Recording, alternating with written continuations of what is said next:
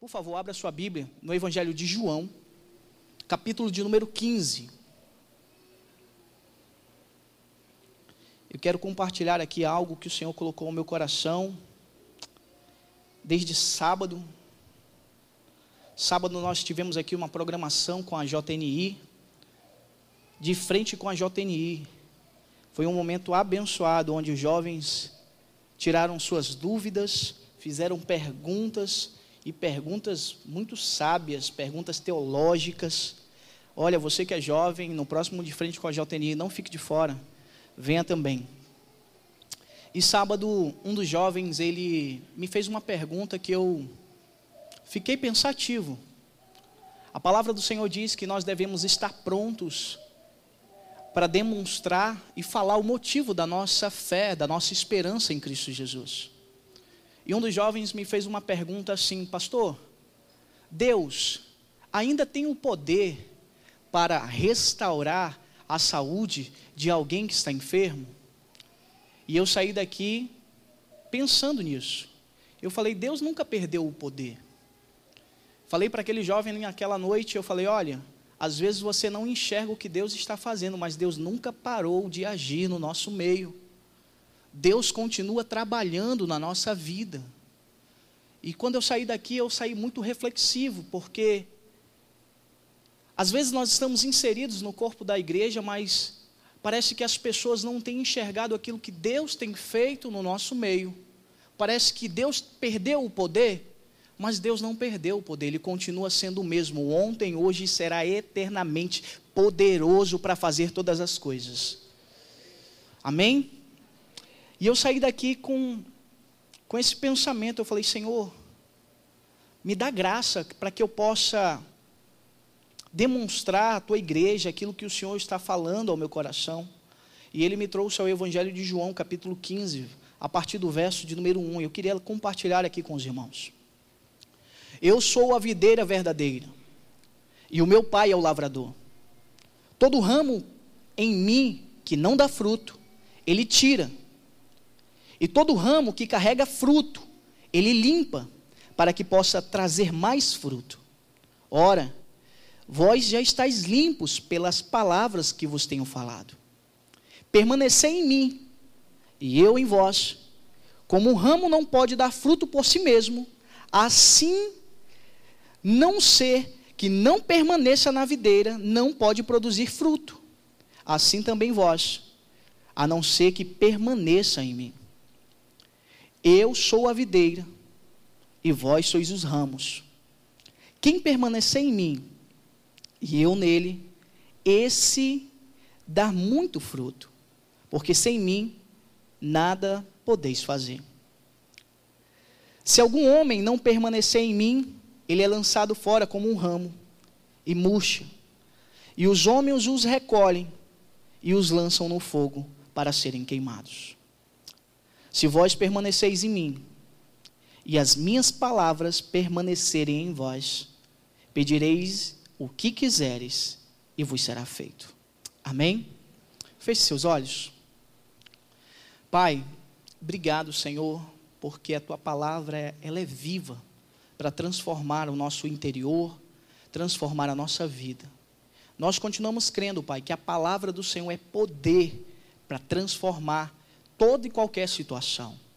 Porque sabemos, Pai, que o Senhor não é homem para que minta e nem filho do homem para que se arrependa daquilo que prometeu. Todos nós estamos aqui, Senhor, aguardando uma resposta do Senhor. Eles não vieram aqui, Senhor, ouvir as minhas palavras, mas ouvir a tua palavra. Que nessa noite, Espírito Santo do Senhor, o Senhor possa falar ao coração dos teus filhos. Que nessa noite, Senhor, seja uma noite diferente. Uma noite, Senhor, onde a tua presença, Senhor, ela seja tão real, tão real, Senhor, que não possamos sair daqui do mesmo jeito, Senhor, que entramos. Mas sair daqui, Senhor, cheios da tua presença, para declarar vida e vida em abundância em todas as áreas. Nos dá graça, Senhor, nessa noite, para poder falar, Senhor, aquilo que o Senhor colocou no meu coração. Que eu venha diminuir e o Senhor venha crescer nessa noite. Essa é a minha oração, em nome de Jesus. Amém? É uma palavra aonde Jesus está utilizando da figura da figueira. É interessante porque capítulo de número 15, 16 e 17 não diz mais ou menos aonde Jesus estava naquele exato momento onde estava falando aos seus discípulos. Mas Jesus utilizou uma figura que o povo judeu conhecia, pois desde o Antigo Testamento, desde os tempos atrás, eles sabiam quem era a videira. E o Senhor colocou no meu coração um título, a videira, diga assim comigo, a videira, o fruto e a poda. A videira, a videira ela é utilizada como uma figura para mostrar no Antigo Testamento aquilo que Deus esperava de Israel. A figueira, ela é revelada através dos profetas que ela perdeu a sua essência tempos atrás. Se você observar em Ezequiel, capítulo 19, verso 20, ela é dita como uma figueira que perdeu a sua essência, pois ela está ressecada e ela não dava mais frutos, pois perdeu a sua essência ao longo do caminho. Se você observar no profeta Isaías, Isaías fala que a figueira ela tinha que dar muitos frutos, mas ela se perdeu ao longo do caminho. Então Jesus utiliza da figura para dizer: Eu sou a videira verdadeira. Eu sou a obra do Pai neste lugar. Eu sou aquele que veio fazer tudo aquilo que antes vocês esperavam e não estavam vendo, mas agora eu estou aqui para mostrar que Deus é poderoso para fazer. A videira é uma planta produtiva. Ela é uma planta onde ela tem muitos ramos, galhos aonde produzem muitos frutos. Então, quando se falava-se da figueira, as pessoas esperavam o quê? Os seus frutos, os resultados de anos e anos de cuidado e de plantação. Se você observar a figueira, ela a todo momento ela aparece desde o Antigo Testamento até o Novo Testamento, nos mostrando aquilo que Deus olhava para o povo e esperava do povo. O fruto é o resultado, diga assim comigo, o resultado. É o resultado. É a evidência física daquilo que Deus está fazendo no nosso meio. O fruto, ele é o resultado de coisas que já aconteceram no nosso interior, diga comigo, interior.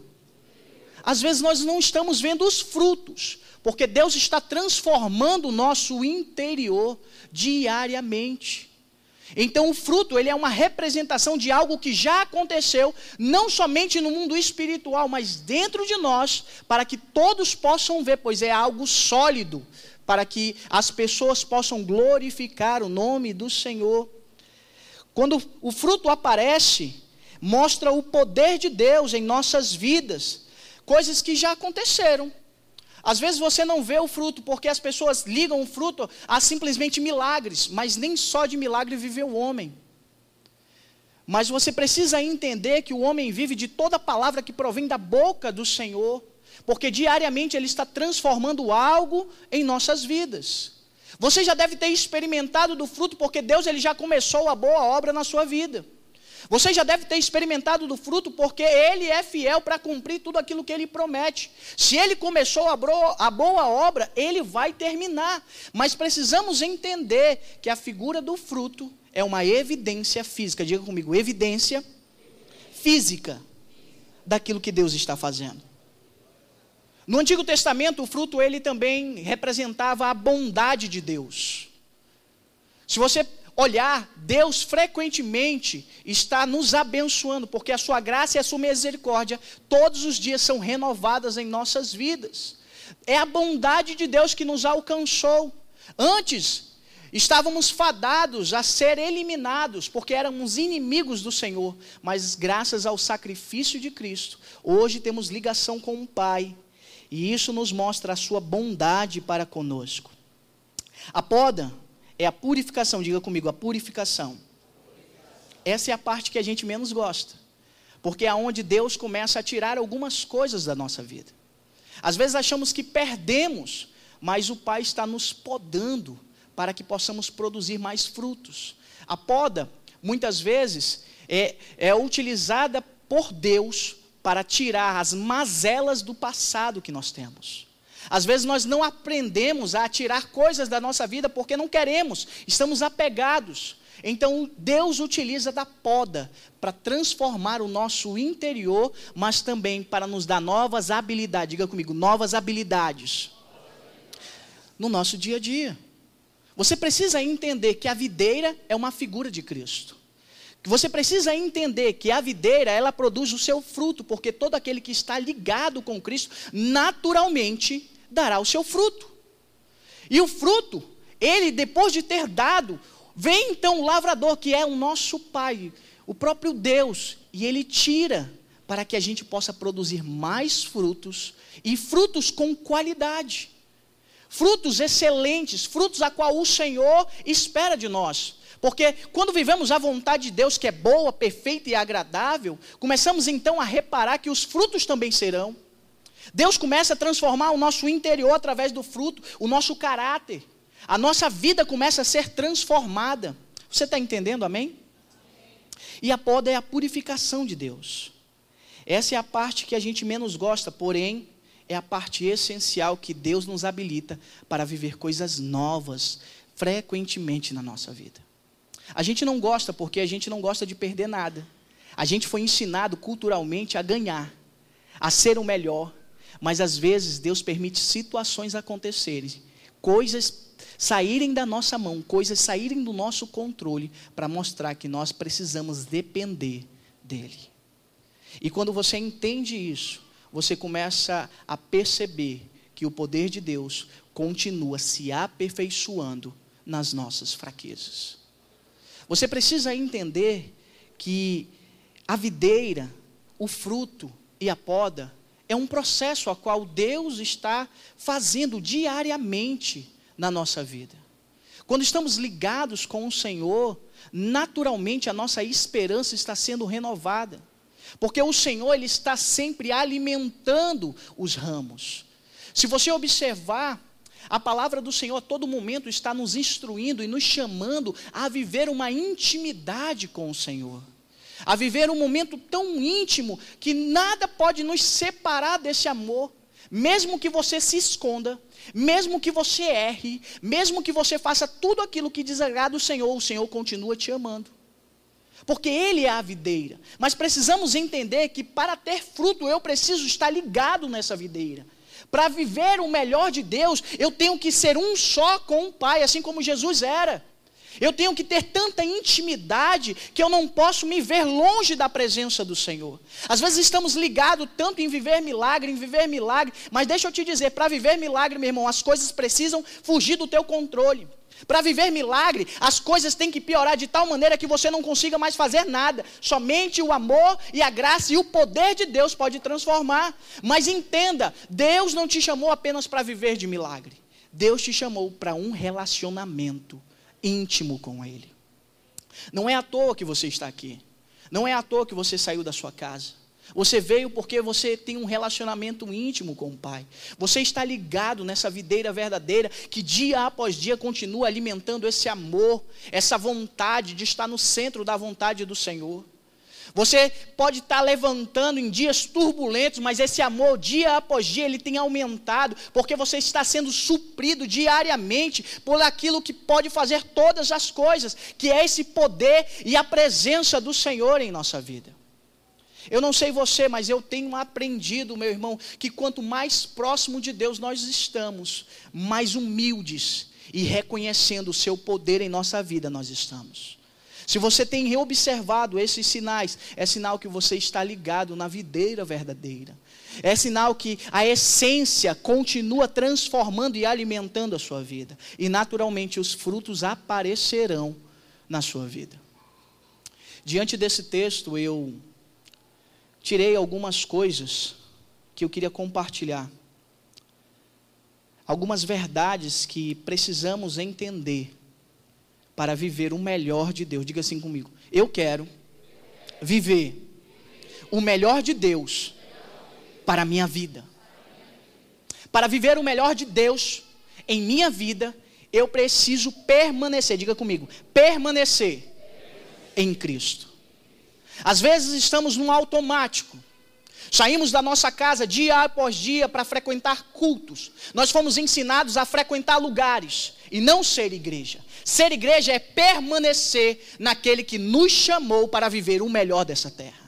Permanecer em Cristo é você ter essa relação tão íntima que nada pode afetar o teu relacionamento com Deus. As pessoas podem mudar, as opiniões podem mudar, mas esse amor jamais mudará, porque você continua permanecendo em Cristo Jesus. Se você observar no Novo Testamento, Jesus está falando isso para quem? Para os seus discípulos. Os seus discípulos tinham uma relação íntima. Entre eles, Pedro, Tiago e João eram íntimos de Jesus. Todo momento você observa, eles estão próximos de Jesus, se preocupando com Jesus, porque eles tinham um relacionamento. E entre esses três, João era o mais íntimo, porque ele descansava no Senhor. Amém? Permanecer em Cristo é entender, diga assim comigo, é entender. Não, diga mais forte, irmão. Desse jeito você não está entendendo nada. É entender que Cristo é o centro da minha vida. Entenda, meu irmão, que todo princípio do poder começa com Deus. Todo princípio do poder começa com Jesus Cristo, porque Ele é o centro da nossa vida. Algumas pessoas dizem que é coincidência, mas aqueles que vivem permanecem em Cristo, eles dizem que é cristocidência, porque a sua vida está repleta de sinais que Cristo está no comando. Precisamos entender que quando estamos permanecendo em Cristo, tudo começa a mudar dentro de nós. Porque agora Deus está tirando as coisas para acrescentar aquilo que Ele precisa para a nossa vida. Você está entendendo, amém? Permanecer em Cristo é viver o melhor de Deus. Porque você não depende mais de pessoas, você não depende mais da força do seu braço, você está dependendo simplesmente daquele que te chamou para viver o melhor. Ter esse relacionamento é permanecer. Porque quando ele começa a ser o centro da nossa vida, Deus começa a transformar o nosso coração. Eu aposto com você que Deus já começou a transformar a sua vida. Sim ou não?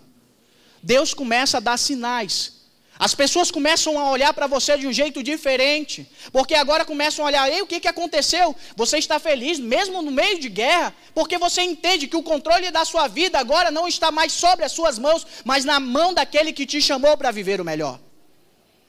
Quando você começa a permanecer em Cristo, ligado na videira verdadeira, você começa a ser alimentado espiritualmente, integralmente, pela palavra do Senhor. Você não consegue se distanciar desse relacionamento, porque é algo tão forte, tão forte, que mesmo no momento mais difícil da sua vida, a primeira coisa que você faz é como o salmista diz: eleva os meus olhos para os montes, de onde virá o meu socorro? O meu socorro vem do Senhor. Você está entendendo? Permanecer em Cristo é você viver uma vida é onde Cristo está no centro. Deus sempre precisa estar no centro da nossa vida. Porque quando Deus está no centro da nossa vida, começamos então a fazer a vontade de Deus. A vontade de Deus é ruim? Não. O que que Paulo nos afirma lá em Romanos? Que a vontade dele é boa, diga comigo, boa, perfeita e agradável. Mas frequentemente a gente luta contra essa vontade. Porque é algo tão natural, a gente quer preservar a nossa natureza má e pecaminosa. Mas quando Deus entra na nossa vida, essa atmosfera, essa natureza começa a mudar, porque agora você não é mais forasteiro, mas é co-cidadão dos santos, filho de Deus por intermédio de Jesus Cristo. Por isso que a palavra do Senhor, aquele que afirma estar em Cristo, é nova criatura, as coisas velhas e eis que tudo se fez.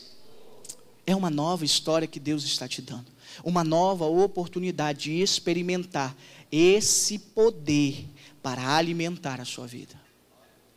Está ligado, permanecer em Cristo é você ser suprido, diga comigo, suprido em todas as áreas. É você começar a entender que não depende mais de pessoas ou de situações, mas é Deus que está fazendo tudo acontecer na sua vida. São portas que se abrem, portas que se fecham com a permissão do Senhor, porque Ele sabe o que é melhor. Até o não de Deus, diga comigo, o não de Deus é uma bênção para a nossa vida. Às vezes você não entende o porquê Deus não abriu certas portas, mas você precisa entender que Ele está lá na frente olhando o resultado. E Ele, como um pai, Ele se preocupa com seu filho e jamais deixará você tomar decisões erradas que possam prejudicar a sua vida eterna. Entenda que permanecer em Cristo é ter uma intimidade com Ele. Permanecer em Cristo é ter uma base sólida de um relacionamento com Deus. É onde nada pode abalar esse relacionamento. Frequentemente estamos dentro da igreja e às vezes deixamos situações abalarem o nosso relacionamento com Cristo. Você precisa entender que situações vão se levantar, porque o grande laboratório da vida, um é a família e o outro é a igreja. São pessoas totalmente diferentes, que pensam diferente, que uma hora ou outra vão te machucar. Mas você precisa entender que são essas pessoas que vão desafiar você a crescer em Cristo Jesus, a desenvolver o melhor de você aqui dentro. Frequentemente a gente não gosta disso. Às vezes a gente prefere evitar, ir embora, ir para outro lugar, mas permanecer em Cristo é ter uma base sólida de um relacionamento com o nosso Deus. Por isso que a palavra do Senhor diz que todo ramo em mim que não dá fruto, e não carrega o seu fruto, ele limpa para que possa dar mais fruto. Permanecer é você entender que Deus está fazendo tudo acontecer no tempo determinado por Ele. Não é mais pela força, não é mais pela violência, não é mais no meu tempo, mas é no tempo de Deus que as coisas vão acontecer. É esperar com paciência aquilo que Deus está fazendo. Às vezes a gente não gosta, você gosta de esperar? Quem já pegou aqui um chá de cadeira?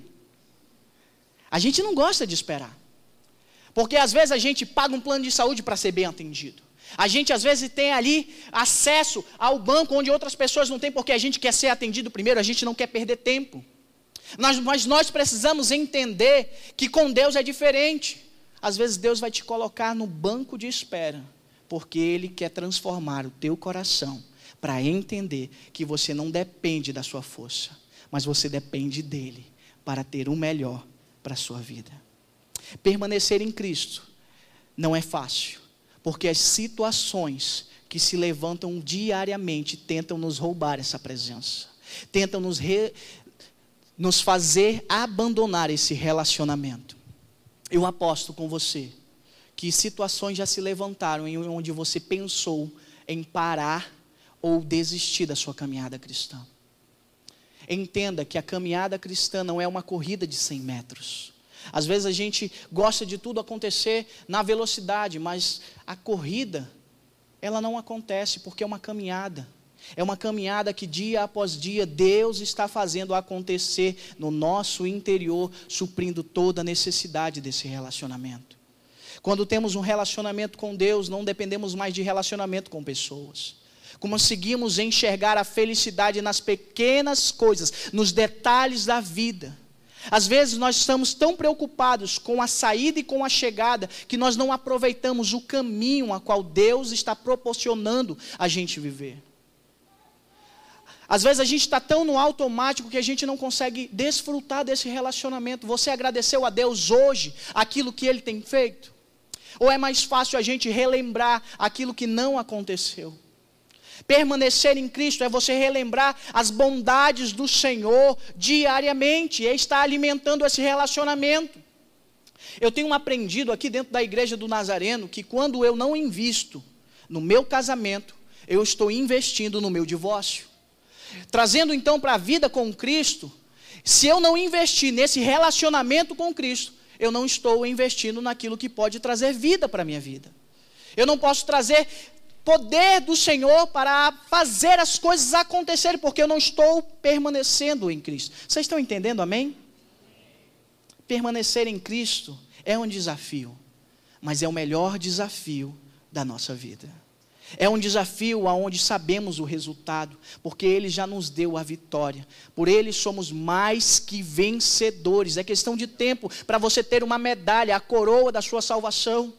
Entenda que Deus ele te chamou para viver o melhor dessa terra. Se você ainda não está vivendo, continue, permaneça, não desista, persevere, porque na hora certa Deus te exaltará, porque você entendeu que aos pés dele é o melhor lugar. Lá em casa eu tenho algumas plantas, e todas plantadas uma do lado da outra. E eu rego todas as manhãs essas plantas. Uma cresce mais rápido que a outra. Às vezes a outra, ela fica murchinha, mas a outra está com um verde brilhante, novo, que parece que ramos novos nasceram. E eu fico me perguntando, mas Senhor, elas estão plantadas no mesmo lugar, porque uma está crescendo mais rápido que a outra. Um dia o Espírito Santo falou para mim, porque essa planta, ela tem se alimentando mais do que aquela outra do que você tem se alimentado. Permanecer em Cristo é você estar num relacionamento tão sério com o nosso Deus que você diariamente está se alimentando. Às vezes dizemos assim: Poxa, eu não estou vendo o poder de Deus na minha vida. Mas é porque estamos alimentando tantas coisas que não estamos alimentando esse relacionamento. Alimentar esse relacionamento com Cristo é você dedicar tempo ao Senhor.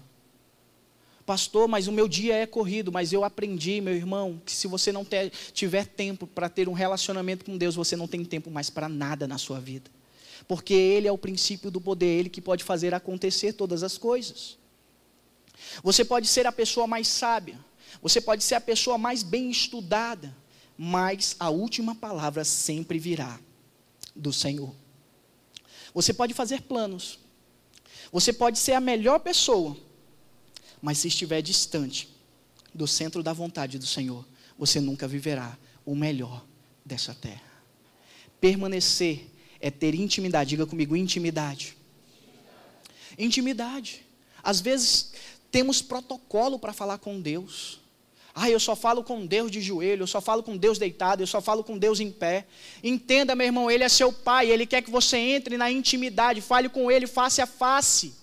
Ele sabe o que está dentro do seu coração, ele sabe o que está dentro da sua mente. Você precisa tirar, às vezes, essa fachada de dizer: não, eu tenho um protocolo. Deus, ele não tem protocolo. O véu foi rasgado e você tem livre acesso ao nosso Pai. Lá em casa eu tenho um, um menino de quatro anos, que todo domingo, depois do culto das dez, depois do almoço, eu deito e eu falo assim: vou descansar. Não é para ninguém entrar no quarto. Só que todo domingo, dá meio-dia e 45, a porta do meu quarto abre de uma vez que bate. Bum! E eu olho assustado. Pai, pai, pai, olha o meu desenho. E eu fico com aquilo, meu Deus. Assustado. Você já, já aconteceu com você isso? Quem tem filho sabe o que eu estou falando. E você diz assim: meu filho, depois o papai vê. Vai lá para fora. Demora cinco minutos, o que que acontece? Pai, pai, pai, pai. Olha o outro desenho que eu fiz. Mas eu tenho dois filhos. Eu não tenho só um. Eu tenho uma menina de nove anos. Que não gosta também de ficar para trás. Pai, pai, pai, pai. Olha o desenho que eu também fiz. O senhor acha que eu tenho um talento? Minha filha, você tem todo o talento do mundo, você pode desenhar as melhores coisas, porque Deus te deu esse dom. Ter intimidade com Deus, meu irmão, é deixar os protocolos de lado, é entender que você pode entrar a hora que você quiser na presença daquele que tudo pode fazer. E Ele estará sempre de braços abertos para dizer para você: filha, você tem todo o potencial que você precisa. Vai lá, faz acontecer, porque eu estou contigo. Meu irmão, quando Deus está conosco, o inimigo não pode prevalecer, as coisas começam a mudar. O nosso interior começam a fluir fontes de água viva, porque isso é a palavra do Senhor. É vida em abundância, é uma vida tão abundante que você não consegue ficar mais parado. Você quer demonstrar para todo mundo aquilo que Deus está fazendo. Eu não sei você, mas quando eu me converti, a primeira coisa que eu queria fazer era gritar para todo mundo o que Deus estava fazendo. Eu queria dizer para todo mundo: olha como Deus é bom, Deus mudou a minha história, eu estou vivendo o melhor do Senhor. As pessoas às vezes não vão entender, mas elas vão ver a mudança. Elas podem não gostar de você, elas podem não gostar do seu nome, quem você é, mas as coisas que estão acontecendo são evidentes, os frutos vão aparecer, que elas dirão assim: o que aconteceu? E quando isso acontece, é porque eu aprendo a segunda coisa desse texto. Primeiro é permanecer, diga comigo, permanecer, permanecer. em Cristo. A segunda coisa é ser o reflexo de Cristo. Pastor, ser o reflexo de Cristo. Deixa eu te dizer uma verdade, meu irmão. As pessoas não estão afim de saber quem é você. Ela não quer olhar para, ah, é o fulano. Não, elas querem ver Deus que você tanto prega. Elas querem ver em você a glória do Senhor se manifestar. Elas querem ver aquilo que elas não estão lendo. Você é a Bíblia aberta para aqueles que não leem. Ser o reflexo é chamar a responsabilidade, diga comigo, é chamar. Não, diga mais forte, irmão, desse jeito você não está nem me chamando. É chamar a responsabilidade para a minha vida. Às vezes a gente não gosta de responsabilidade, porque a gente enxerga a responsabilidade como um peso. Mas a responsabilidade é para quem tem maturidade para continuar avançando na vida. Entenda, meu irmão, chamar responsabilidade é dizer assim: olha, Senhor, eu estou preparado para viver aquilo que o Senhor tem preparado para mim, porque eu sei que não é pela minha capacidade, não é pela minha força, mas é porque o Senhor me chamou para viver o melhor. Entenda, meu irmão, é chamar a responsabilidade de ser o reflexo de Cristo por onde você passar. Eu não gosto, meu irmão, quando a gente vai num lugar e a, você chega naquele lugar e as pessoas estão falando mal de crente. Já aconteceu isso com você? Crente não paga, crente fala mentira, crente não está sendo aquilo que é para ser, não está sendo aquilo que prega. Mas entenda, meu irmão, ser o reflexo de Cristo é ter um caráter aprovado diante dele. É ter um caráter aprovado, por isso que diz: permanecer em mim e eu em vós. Entenda, Deus habita dentro de você e você precisa ser o reflexo dessa glória. Deus te criou com uma natureza para adorar o seu santo nome, ser o reflexo dele. Por isso que disse lá em Gênesis: façamos então o homem a nossa imagem e semelhança. Deus te fez perfeito para você entender que o reflexo a qual você tem que trazer à tona é o reflexo dele. Você está entendendo, amém? Às vezes a gente não gosta disso. Por quê? Ser o reflexo é demonstrar. É demonstrar, diga comigo, é demonstrar, demonstrar. o que Deus está fazendo. Ser o reflexo é ser a obra a qual Deus está fazendo dentro da nossa vida. Ser o reflexo é enxergar aquilo que Deus começou a fazer na vida de outras pessoas. Deus já começou a boa obra na sua vida. Ser esse reflexo é apenas trazer à tona esses frutos. É permanecer nele, mas agora não simplesmente permanecer, mas ser o reflexo dos frutos a qual Deus está fazendo acontecer na sua vida. Quando você permanece em Cristo, automaticamente você começa a refletir a sua glória. As pessoas começam a te olhar de um jeito diferente elas começam a te olhar: nossa, o que aconteceu? Você está tão bonito. Diariamente as pessoas dizem que eu estou bonito. Eu não entendi a sua risada, mas.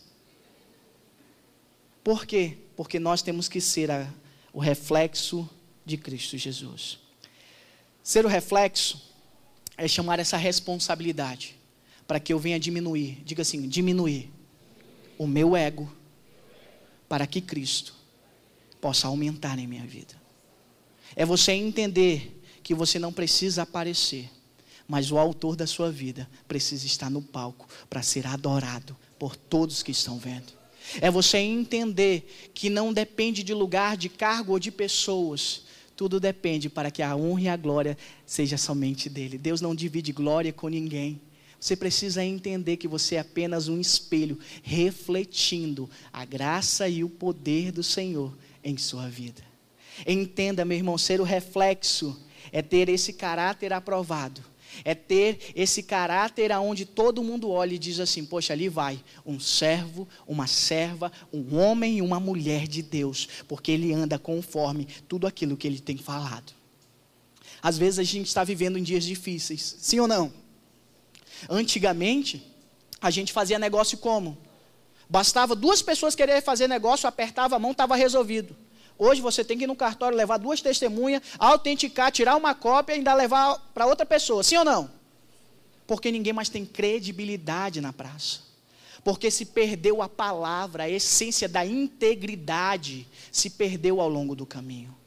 Quando estamos em Cristo, nós somos íntegros, porque não vivemos um evangelho parcial. O que é viver um evangelho parcial? É escolher versículos. Ah, isso aqui é para mim. Não, isso aqui é para o meu vizinho. Isso aqui é para mim. Não, isso aqui é para o meu irmão que me machucou.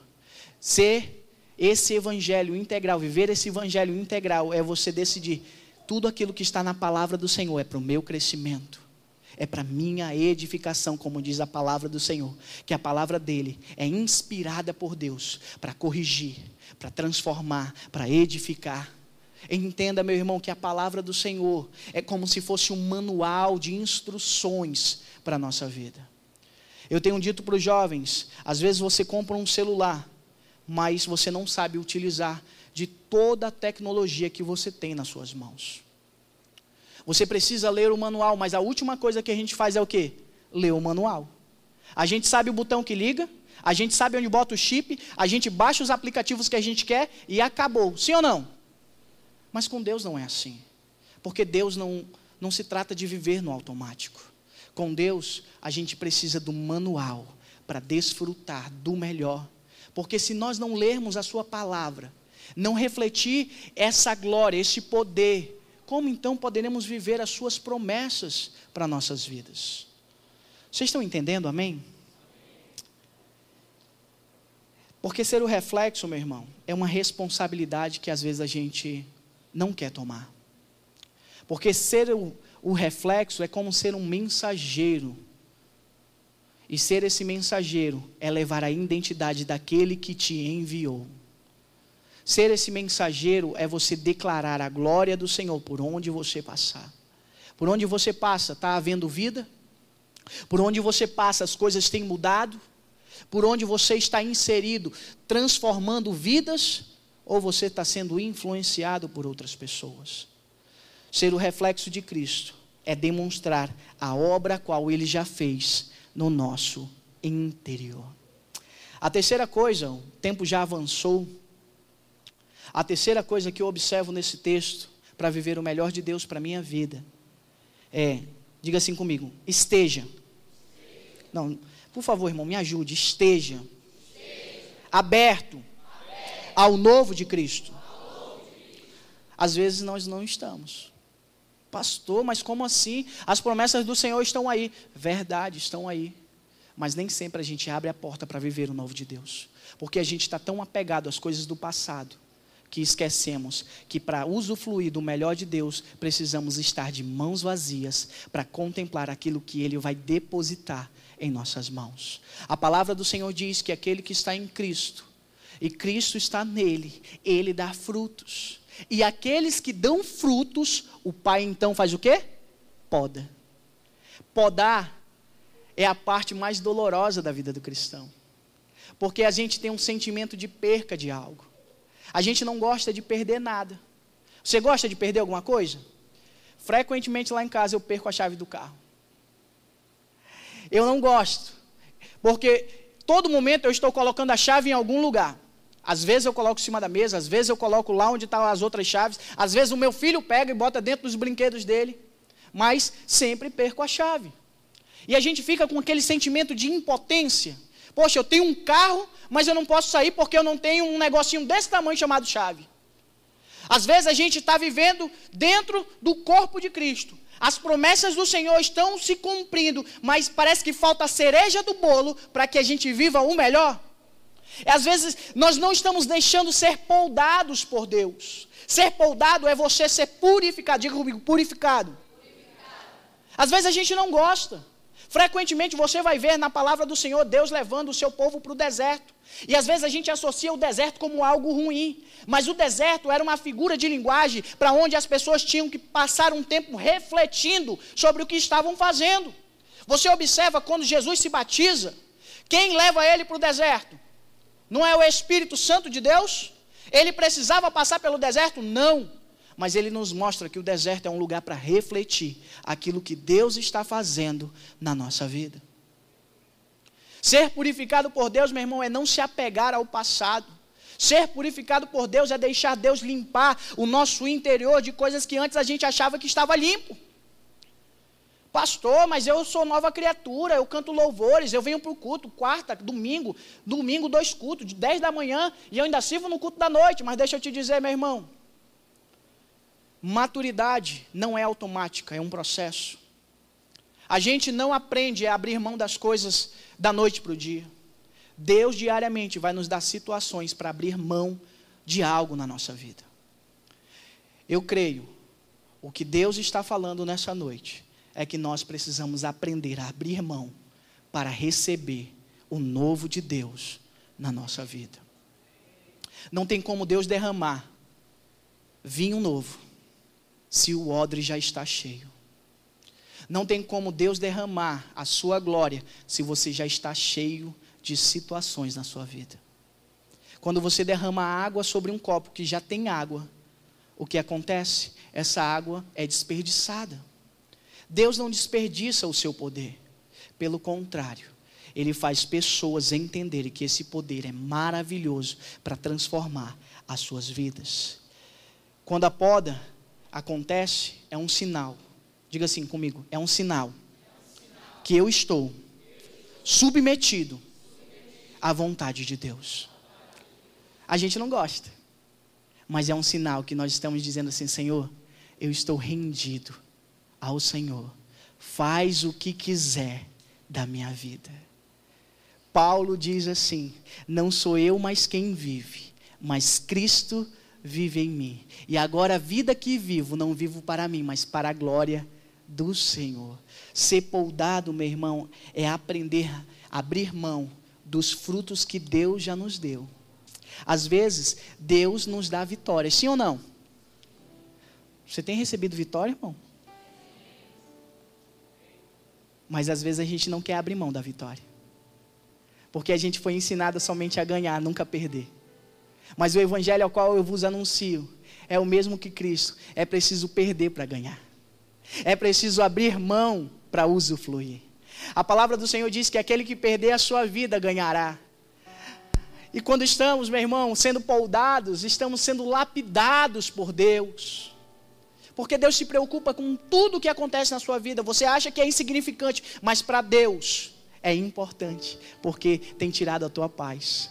E se tem tirado a tua paz, tem te custado muito, meu irmão. Porque a paz que Cristo nos dá é a paz que excede todo o entendimento. As situações podem se levantar, as coisas podem acontecer, mas você está tão em paz com Cristo, você sabe que Ele está no controle da sua vida. E quando Jesus está dizendo isso, Ele diz aqui: olha, aquele que está em mim, ele dá frutos. E aqueles que dão frutos, o meu pai poda. Porque existiam dois tipos de poda.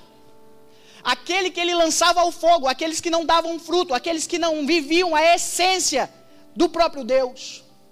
Mas aqueles que viviam essa essência, esse poder, eram alimentados, permaneciam, refletiam a glória do Senhor, agora estão sendo podados. Ninguém atira, meu irmão, pedra em mangueira que não dá manga.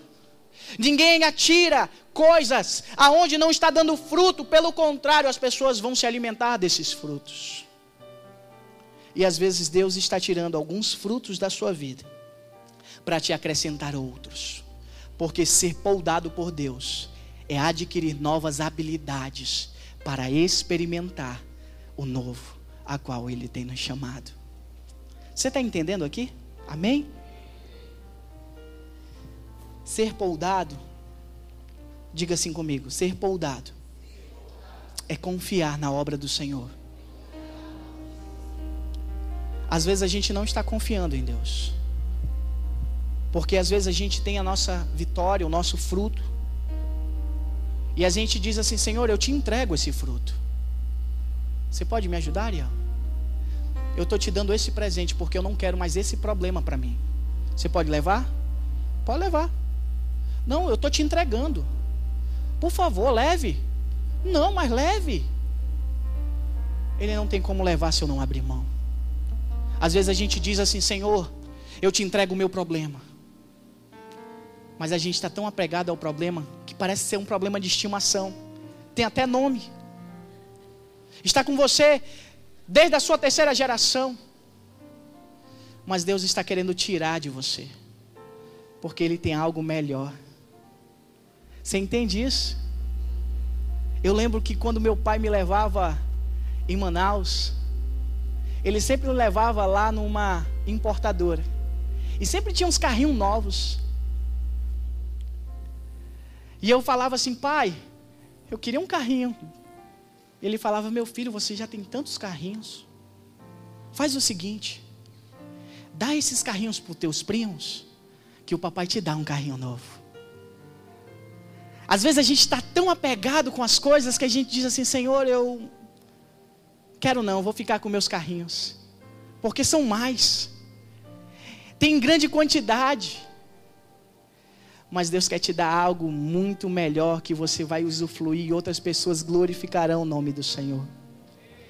Não se apegue às coisas, pelo contrário, esteja aberto a viver o novo do Senhor. A videira é uma representação do nosso Deus. Ele veio para nos dar vida, vida em abundância, e essa vida em abundância trará os seus frutos. E esses frutos darão dia após dia. Porque aquele que está ligado nele sabe que não depende mais da sua força, mas depende daquele que te chamou. E nós fomos enxertados pelo meio do sacrifício de Jesus. E agora estamos ligados com o Pai, sendo alimentados diariamente. E esses frutos têm aparecido, e as pessoas agora têm glorificado o nome do Senhor. E às vezes a gente fica sem entender, Senhor, parece que a minha vida piorou, mas as pessoas dizem que a tua vida melhorou. Sabe por quê? Porque elas não estão enxergando o teu problema, elas estão enxergando o Deus a qual você está servindo. Mas às vezes chega o momento da poda. Esse é o momento mais difícil. É abrir mão voluntariamente daquilo que Deus já entregou para você. Entenda uma verdade. O diabo, ele não rouba nada de você, porque ele não tem a autoridade para fazer isso. Nós só podemos perder se nós quisermos ou se Deus permitir e pedir. Você está entendendo, amém? Abra mão. Existem coisas que Deus quer tirar da tua vida, que você tem relutado e você diz assim: Senhor, eu não sei o que o Senhor quer fazer. O que, que eu preciso abrir mão? Deixa eu te dizer, meu irmão, você sabe. Porque Deus tem te pedido diariamente. Não são pessoas, não são situações, mas é o próprio Espírito Santo que tem falado com você. E quando o Espírito Santo fala conosco, a gente não confunde a voz do Pai. A gente reconhece e diz assim: Senhor, eu estou pronto porque agora eu quero viver a nova fase da minha vida. Quem sabe você já escreveu na vida capítulos lindos. A sua vida tem uma trajetória, um legado. Mas quando Deus nos poda, meu irmão, Ele nos dá uma folha em branco. Porque agora os nossos dias, quem escreve não somos mais nós, mas é o Espírito Santo de Deus que está ministrando dentro do nosso coração. Vamos ficar de pé?